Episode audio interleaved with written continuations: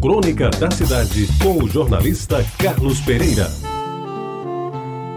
Muito bom dia, amigos ouvintes da Rádio Tabajara. Na verdade, confesso a todos que me ouvem neste momento que explorei muito pouco o meu pai, em todos os sentidos. Mesmo quando criança, soube reconhecer os limites de menino pobre e sempre entendi que os meus apetites tinham um horizonte muito restrito.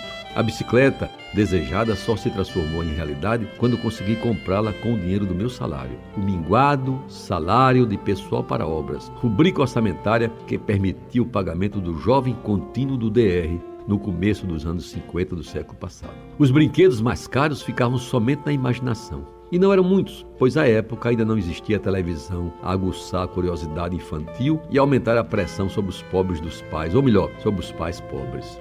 E quando me refiro à exploração por mim, do meu pai, o faço no seu sentido mais literal. E me lamento de não tê-la praticado naquilo que ele tinha de mais expressivo, o conhecimento da história da Paraíba e o seu modo especial de saber contá-la. Hoje, me penitenciam de não ter sido mais curioso, inclusive sobre as coisas de mim, da minha família, da sua vida e até da sua tão querida Tacima. Ele que às vezes estava tão disposto a conversar e a gente, sem dar o valor merecido, nem sempre tinha tempo para ouvi-lo. Mas, meus amigos, uma das coisas que guardo melhor nas minhas recordações de criança é sem dúvida a visita que de seis seis meses fazíamos ao sítio de João Lima. Para chegar lá, era preciso usar o bonde circular trincheiras, pegando na Floriano Peixoto, em Jaguaribe, e saltando ali em frente à usina Cruz do Peixe, bem perto de onde é hoje o Hospital Edson Ramalho. Lembro que de construção, nas proximidades do sítio de João Lima, só havia na época o Cinema Metrópole, aquele que hoje se transformou em várias lojas e que está atrás do Colégio das Lourdinas,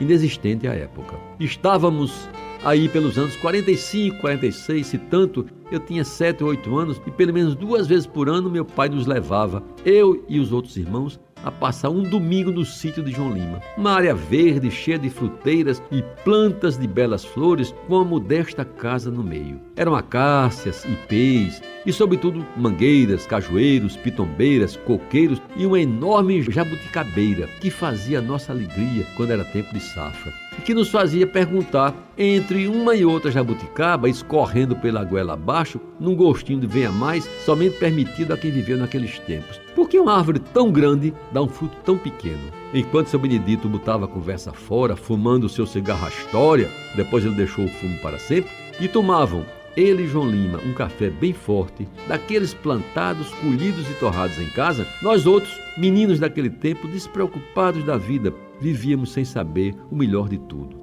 calça curta, pés descalços, debaixo das frondosas fruteiras, éramos de fato crianças até no brincar com a baladeira, tentando acertar a cabeça da lagartixa que teimava em nos desafiar, usando como bala os caroços de carrapateira, que depois de muito tempo vinha saber que se chamava também de mamona e dava um óleo tão importante que um dia eu soube tinha ajudado até a iluminar a nossa cidade. E meus amigos, para terminar como comecei, confesso que não cheguei a saber muito bem quem era seu João Lima, o personagem central desta crônica, porque nunca perguntei a quem mais sabia da resposta, o meu pai tão querido. Você ouviu Crônica da Cidade com o jornalista Carlos Pereira.